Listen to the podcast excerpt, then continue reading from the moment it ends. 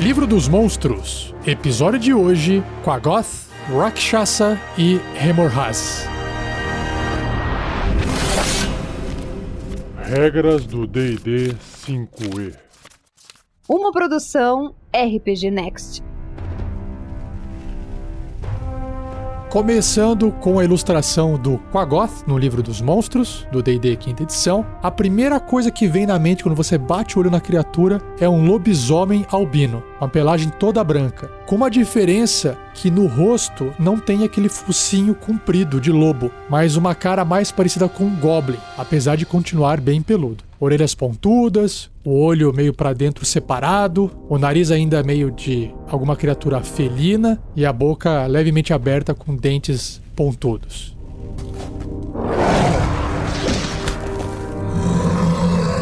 Quagoth. Selvagens e territorialistas, os Quagoths escalam os precipícios do subterrâneo. Hum, por isso que eles são branquinhos. Eles esmagam seus inimigos em um frenesi, tornando-se ainda mais sanguinários quando estão próximos da morte.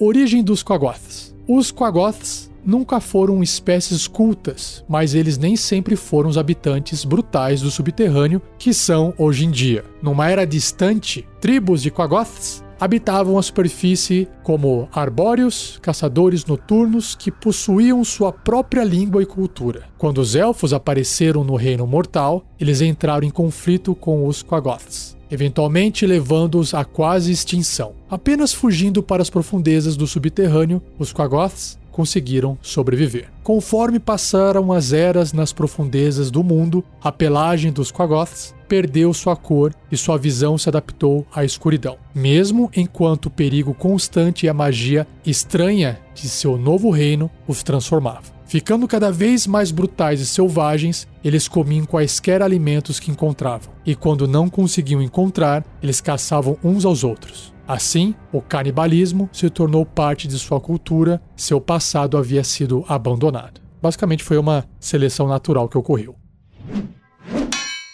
Servos dos Drolls. A antiga inimizade entre os Quagoths e os Elfos da superfície fez com que eles facilmente se convertessem para a causa dos Elfos Negros. Nos anos recentes, os Drolls têm adquirido interesse em reproduzir os Quagoths, incentivando sua ferocidade enquanto fortalecem sua obediência. Casas Drolls abastadas têm legiões de Quagoths sob seu comando. Para piorar, os Drolls cultivam o ódio que os Quagoths sentem pelos elfos, levando-os em incursões à superfície contra enclaves élficos conhecidos.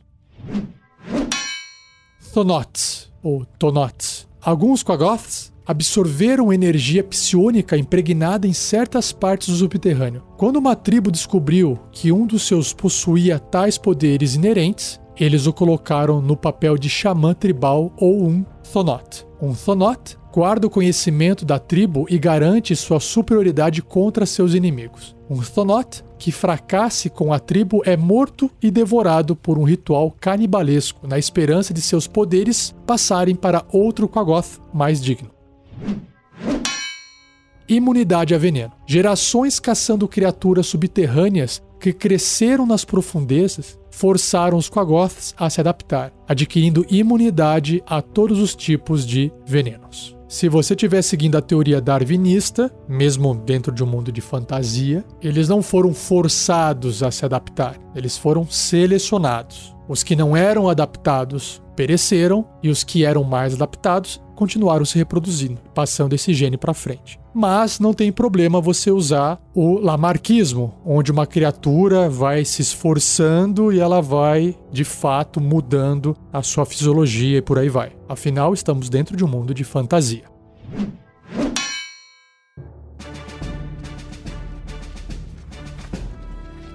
Quagoth. Humanoide médio do tipo Quagoth, alinhamento caótico e neutro. Sua classe de armadura é 13, uma armadura natural. Pontos de vida 45, bastante. Deslocamento 9 metros, assim como sua escalada também de 9 metros. 30 pés para os dois. Força 17, caramba. Destreza 12, Constituição 16, então atributos físicos acima da média. Agora, inteligência 6, mais bichão mesmo, né? Sabedoria 12 e carisma 7. Em perícias ele tem um bônus para atletismo de mais 5. Nas imunidades ele tem de dano veneno, veneno não faz nada nele, bem como a condição de envenenado. Sentidos tem visão no escuro de 36 metros, que é a maior de todas, 120 pés. Percepção passiva de 11. Idiomas, o Undercommon ou Subcomum. E seu nível de desafio é 2, 450 pontos de experiência. Ele tem um traço chamado ferimento enfurecedor. Enquanto estiver com 10 ou menos pontos de vida, o Quagoth possui vantagem nas jogadas de ataque. Caramba! Além disso, ele causa 7 ou 2d6 de dano extra a qualquer alvo que ele atinja com seus ataques corpo a corpo tipo uma fúria animalesca, né? E aí, em ações, ele tem duas, que é o ataques múltiplos, que permite ele realizar dois ataques de garra, e a garra é um ataque corpo a corpo com arma, mais 5 para atingir. O alcance é 1,5m, um apenas um alvo, se acertar 6 ou 1d6 mais 3 de dano cortante. Antes de eu passar para a ideia de aventura, tem um box, uma caixinha de texto aqui que traz uma variação, que é a variação que foi descrita do Thonots. É um Quagoth Thonot. é difícil falar esse TH aqui no fim no começo. Ele adiciona a seguinte regra, caso você queira usar. Um Quagoth Thonot é um Quagoth normal com nível de desafio 3 ou 700 pontos de experiência com o seguinte traço adicional, chamado Conjuração Inata. A habilidade de conjuração de um Quagoth é a sabedoria, com uma CD de resistência de magia 11 e mais 3 para atingir com ataques de magia. E ele pode conjurar inatamente as seguintes magias sem necessidade de componentes materiais. Então ele pode fazer à vontade mãos mágicas, a mão é invisível, e a magia também, o truque, queda suave. E uma vez por dia, as seguintes magias: aumentar ou reduzir, curar ferimentos, esquentar metal e reflexos.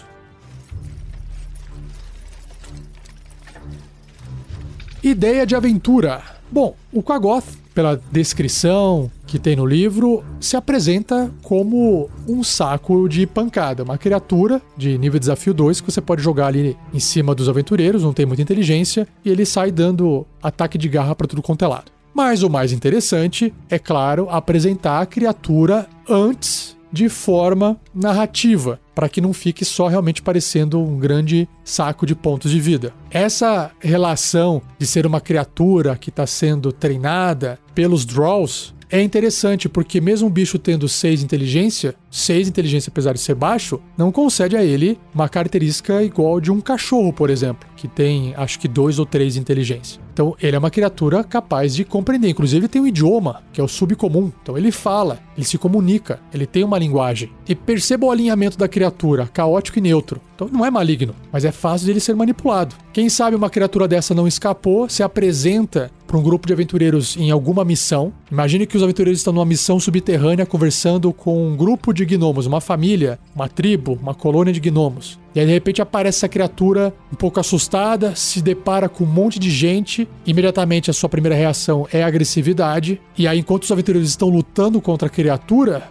Talvez uns gnomos ali interrompem a luta e falem: Não, pare, pare, pare. Essa criatura não é maligna. Ela está agindo assim é por medo. Alguma coisa está acontecendo. E aí pode ser que através de uma conversa em subcomum dos gnomos com essa criatura, um Quagoth, eles descobrem o que está acontecendo. E aí tem um problema ali com draws na região. E aí tem ali uma missão para os aventureiros. O que, que, eles vão fazer? Será que é só um grupo de draws que talvez estejam circulando na região subterrânea caçando esses Quagoths? porque se tiver uma coluna de Drowsy do lado, a coisa tá pior ainda, né? Esse Quagoth, por exemplo, não precisa ser necessariamente o tradicional. Pode ser daquela variante Thonot, que é tipo o xamã deles para apresentar um pouco mais de desafio, sabe? Ou será que ele se apresentou fraco e os outros Quagoths estão atrás dele para cometer aquele ritual de canibalismo e ele quer sobreviver? Olha só como dá para desenrolar. E aí conversando com essa criatura, dá para entender mais sobre a cultura dela. E se tiver um elfo no grupo, será que vai ser pior ainda a situação de conversa? E aí aflora esse passado da origem das criaturas. Olha só como é que você enriquece. Você pode ter o combate com a criatura, mas você não precisa ir até o final. Você interrompe e desenrola toda uma narrativa para poder contar um pouco mais sobre o lore, o histórico dos monstros. Se você tiver uma ideia de como usar um Kogoth na sua aventura, um ou mais, comente, compartilhe a sua ideia também. Seja você também um guerreiro ou uma guerreira do bem. Para saber mais, acesse padrim.com.br barra rpgnext ou picpay.me barra rpgnext.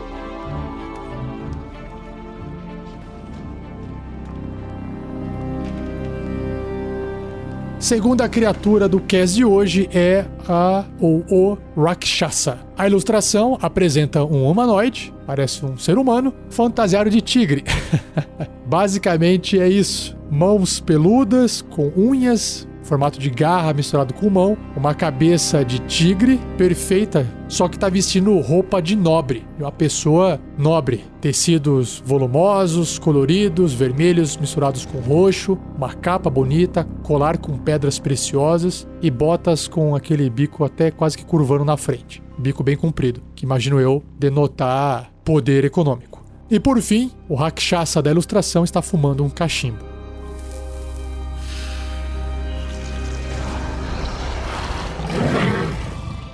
Rakshasa. O Rakshasa aplica delicadeza e desorientação na sua busca de domínio sobre os outros. Poucas criaturas já viram o corruptor, corruptor, caramba, em sua forma verdadeira, pois ele pode se disfarçar do que quiser, apesar de preferir se mascarar como alguém poderoso ou influente, como por exemplo um nobre, cardeal ou mercador rico, por exemplo. A forma verdadeira de um Rakshasa combina os traços de um humano e de um tigre, com uma notável deformação. Suas palmas estão voltadas para onde seriam as costas das mãos de um humano. É verdade, na ilustração a mão está invertida, só achei que tivesse girado por algum motivo. Nossa, que bizarro.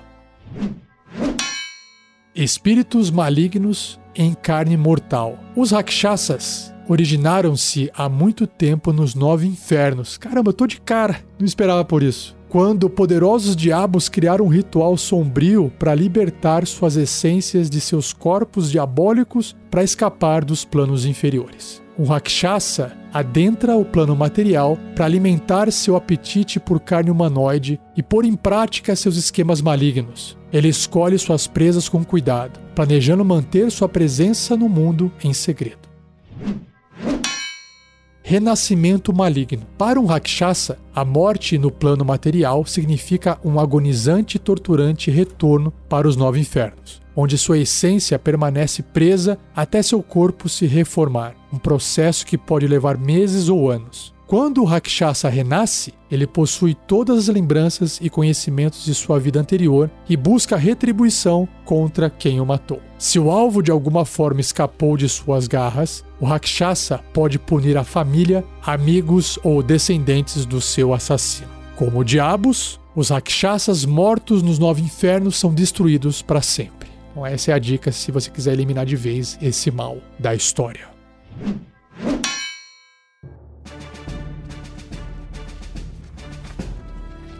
Rakshasa, corruptor médio ou find médio, leal e mau. Sua classe armadura é 16, uma armadura natural. Pontos de vida 110, caramba. Deslocamento 12 metros ou 40 pés, também bem ágil. Nos atributos ele tem força 14, destreza 17, constituição 18, né? então os físicos bem acima da média. E nos mentais, inteligência 13, sabedoria 16 e carisma 20. Caramba, super forte. Em perícias ele tem bônus para enganação de mais 10, caramba, e intuição de mais 8. Ou seja, é difícil dele ser enganado, ele tem facilidade em enganar. Também tem vulnerabilidade a dano, perfurante de armas mágicas empunhadas por criaturas boas. Olha só que legal. E imunidade a dano, de contusão, cortante e perfurante de ataques não mágicos. Sentidos, visão no escuro de 18 metros e percepção passiva de 13. Idiomas comum e infernal, e seu nível de desafio é 13 ou 10 mil pontos de experiência. Caramba, bem forte. Ele também tem dois traços. O primeiro é a conjuração inata e o outro é a imunidade à magia limitada. Conjuração inata é a habilidade de conjuração da criatura que permite ele fazer magia sem necessidade de componentes materiais. Ele usa o carisma para fazer isso. A CD, a dificuldade para resistir às magias dele é 18, né? Porque lembrando, ele tem um carisma super alto. E tem mais 10 para atingir com ataques de magia. E as magias que ele pode fazer inatamente são: primeiro, os truques à vontade, detectar pensamentos, disfarçar-se, ilusão menor e mãos mágicas. faz todo sentido, né? Para poder enganar as pessoas com facilidade. Aí, três vezes por dia, cada uma dessas magias aqui: detectar magia, enfeitiçar pessoa, imagem maior, invisibilidade e sugestão. E uma vez por dia, cada uma dessas aqui: dominar pessoa, viagem planar, visão da verdade e voo. Nossa, é bem difícil lidar com uma criatura dessa, não? E o último traço é imunidade à magia limitada, que diz: o Rakshasa não pode ser afetado ou detectado por magias de sexto nível ou inferior.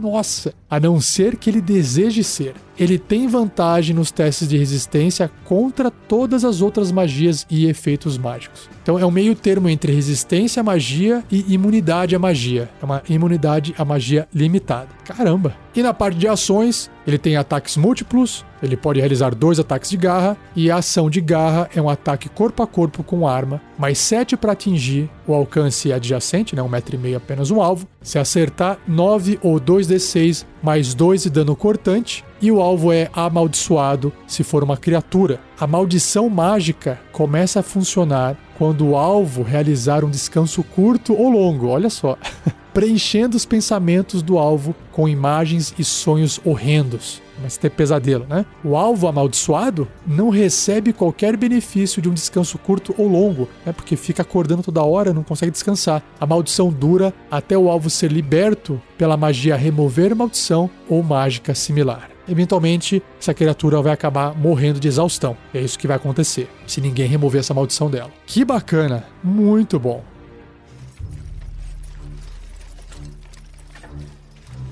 Caramba, que criatura fantástica para poder se construir uma aventura, não? Eu comecei imaginando então uma situação onde tem exatamente uma criatura, uma pessoa, alguém de algum local importante que está super exausta, tendo pesadelos e não consegue dormir, não consegue descansar. Os aventureiros então são chamados para poder auxiliar. Tem alguém ali importante que estuda o ocultismo ou uma pessoa até que não é tão bem vista aos olhos daquela família ou nobres, não sei, porque estuda os planos infernais e ele tem uma teoria, ele acha que pelo corte, pela marca no peito daquela pessoa, né, de formato de garra talvez, ela tenha sido alvo de uma criatura infernal, um corruptor, um Fint. E aí, nesse momento, é legal esse NPC passar as informações sobre esse tal de Rakshasa. E eu adicionaria ainda uma pitada de conflito nessa história. Não basta os aventureiros encontrarem essa criatura ali no meio da população. Ele pode ser tipo um Jack Estripador, sabe? É uma criatura, um serial killer ali na região, que mata de tempos em tempos. Como ele tem vulnerabilidade a dano perfurante de armas mágicas empunhadas por criaturas boas, primeiro que tem que encontrar armas mágicas. Né? Tem que ter um investimento aí.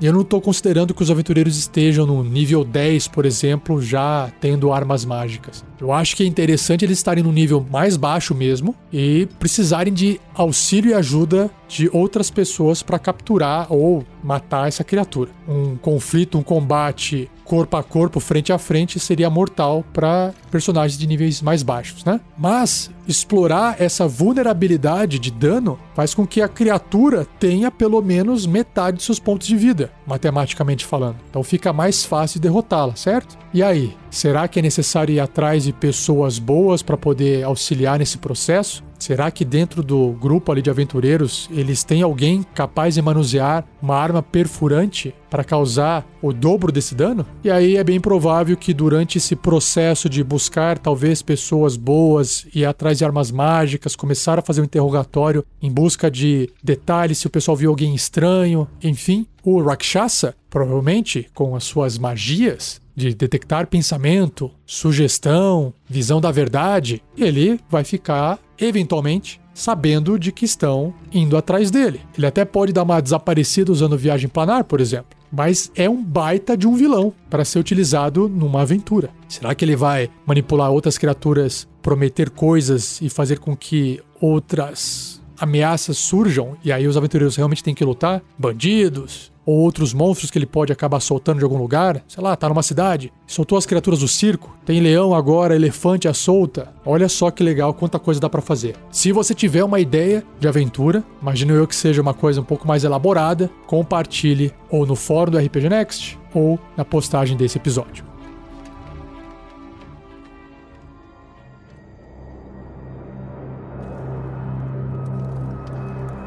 E a última criatura do cast de hoje é o Remorhaze, que a ilustração apresenta uma grande lacraia, ou seja, uma criatura com corpo comprido, cheia de patas, insectoides. Ela é roxa ou púrpura, nas costas, percorrendo todo o corpo dela até a cabeça, uns espinhos laranjas, vermelhos, amarelados, parece que estão meio acesos. Perto da cabeça, ela lembra uma cobra naja, porque abre assim um leque da pele dela para os lados, deixando ela maior, mais imponente, mais agressiva, e o rosto dela é feio pra caramba. Rosto insectoide, dois olhos grandes pretos sem pálpebra, parecem olhos de aranha, bocas abertas com uns dentes estranhos e uns tentáculos que lembram barbas e bigodes, antenas. É um bicho bem assustador pelo número de patas que ele tem e por essa aparência agressiva do rosto dele.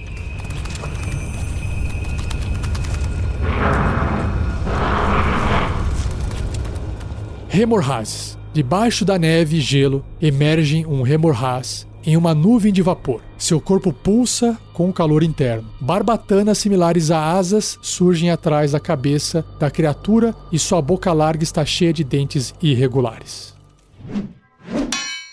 Predadores árticos. Os remorhazes vivem em climas árticos, caçando alces, ursos polares e outras criaturas com quem dividem o território. Eles não toleram climas quentes, tendo se adaptado ao frio, gerando um calor similar ao de uma fornalha de dentro de seus corpos. Quando está caçando, um remorhaz se enterra fundo na neve ou gelo e aguarda pelas suaves vibrações criadas pelo movimento de uma criatura acima. Enquanto estiver escondido sob o gelo e neve, ele pode baixar sua temperatura corporal para que não derreta sua cobertura.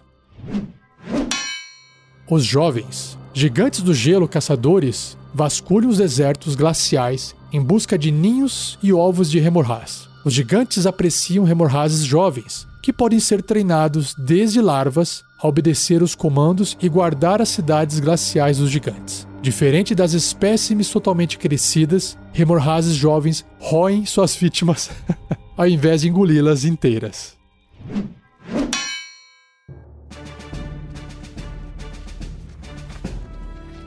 Começando então com o bloco de estatísticas do Remorhaz jovem. É uma monstruosidade grande, tamanho de um cavalo, com alinhamento, uma tendência unaligned, imparcial. Sua classe de armadura é 14, uma armadura natural, 93 pontos de vida, deslocamento 9 metros, 30 pés, ou escavação 6 metros, 20 pés. Nos atributos físicos e mentais, Força 18, bem forte. Destreza 13, acima da média. Constituição 17, também bem resistente. Agora, nos mentais, ele tem inteligência 3, né? Bem bichão. Sabedoria 10, imagino eu que represente o instinto. E carisma 4. Tem imunidade a dano de frio e fogo. Caramba, melhor dos dois mundos, né? Fogo e frio não faz nada para ele. Sentidos: visão no escuro de 60 pés, 18 metros. Tremor sense ou sentido sísmico também de 60 pés, 18 metros. E percepção passiva de 10. Não tem nenhum idioma e seu nível de desafio é 5 ou 1800 pontos de experiência. Ele tem um traço chamado Corpo Aquecido, uma criatura que toque o Remorhaz ou atinja-o com um ataque corpo a corpo que estiver até um metro e meio dele, ou seja, adjacente, sofre 7 ou 2d6 dano de fogo. É um corpo bem aquecido, né? E em ações, ele tem a mordida, que é um ataque corpo a corpo com arma, mais 6 para atingir, alcance 1,5m um alvo. Se acertar 20 ou 3d10 mais 4 de dano perfurante, mais 7 ou 2d6 de dano de fogo. E o bloco de estatísticas de um Remorhaz adulto, né, normal, continua sendo uma monstruosidade, só que agora de tamanho enorme, ocupando 3 por 3 quadradinhos ali no tabuleiro, tamanho de um gigante e com o mesmo alinhamento, a mesma tendência imparcial. Sua classe armadura é maior, 17, ainda uma armadura natural. Pontos de vida 195, quase 100 pontos a mais do que o jovem. Deslocamento continua sendo o mesmo, 9 metros no chão, 30 pés, ou escavação 6 metros, 20 pés. Em atributos, é óbvio, a criatura ficou maior, ela também fica mais forte. 24 de força, destreza é a mesma, 13, constituição maior também 21 e a inteligência subiu um pontinho indo para 4. Sabedoria continua 10 e o carisma também um pouquinho melhor, 5. O Hermohaz adulto continua com imunidade a dano de frio e fogo. Seus sentidos também não mudaram: visão no escuro de 18 metros, sentido sísmico de 18 metros e percepção passiva de 10. Idiomas também nenhum, só que o seu nível de desafio agora é 11 ou 7.200 pontos de experiência. Ele continua também com aquele traço de corpo aquecido, né? Se uma criatura que tocar o Remorraz ou atinja-o com ataque corpo a corpo a um metro e meio dele, ou seja, adjacente, sofre um D10 ou 3D6 de dano de fogo. Ou seja, o dano de fogo aumentou um dado, né? Um D6 a mais. Em ações, também tem uma diferença.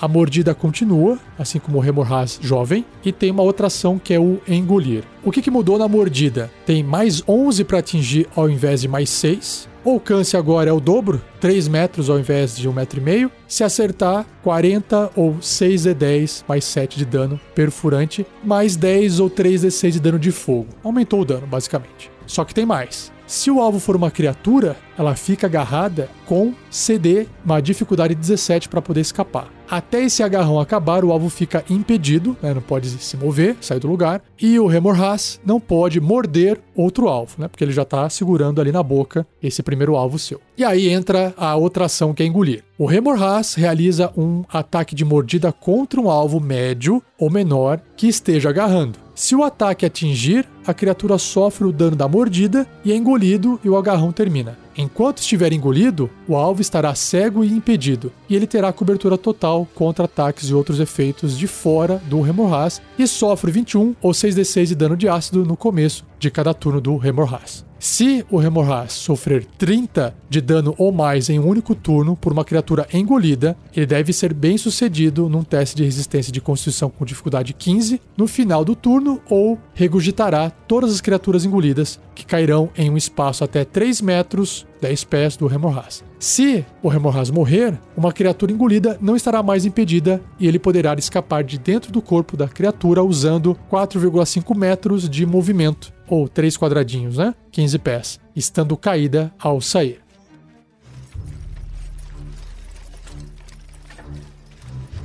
Minha ideia de aventura no episódio de hoje se trata de te recomendar ouvir um episódio da aventura Storm King's Thunder, lá do Tarrasque na Bota, do RPG Next, onde tem uma cena que os aventureiros enfrentam um Remorhaz. Eles estão dentro de um antigo templo dos gigantes. Eles estão explorando uma sala gigante em busca de um artefato quando de repente aparece um Remorhaz. O Remorhaz, inclusive, se enterra embaixo do chão, vai andando por baixo da terra e aparece embaixo dos aventureiros, mordendo e engolindo todo mundo. Então ele faz um estrago, mas eu não vou contar mais sobre a história. Ouça o episódio, veja como que o Remorhaz foi utilizado ali. Ele foi apresentado como, sim, uma criatura, um desafio, um monstro para ser derrotado, para ser eliminado. Havia um NPC que podia contar um pouco de história sobre ele ali do lado, e foi o que foi feito. Mas, evidentemente, Caso os aventureiros quisessem saber mais sobre a criatura, bastavam eles perguntarem ao mestre para poder fazer lá um teste de: será que você estudou isso durante a sua vida? Será que você se lembra? Faz um teste aí de inteligência, natureza, por exemplo. Se você tirar um bom valor, você realmente acabou estudando sobre aquela criatura. E aí é legal você saber um pouquinho de como que a criatura funciona, o que, que ela faz, Será que aquele Remorhaz ali foi criado desde jovem, por isso que ele estava ali protegendo o local? Por que, que ele estava protegendo o local até hoje? Sendo que não tem mais gigantes no lugar. E por aí vai, certo? Se você já usou o Remorhaz em alguma aventura sua, ou se você já enfrentou como jogador, comente a sua experiência no fórum do RPG Next ou na postagem desse episódio. E pode deixar também uma ideia de aventura, caso você queira.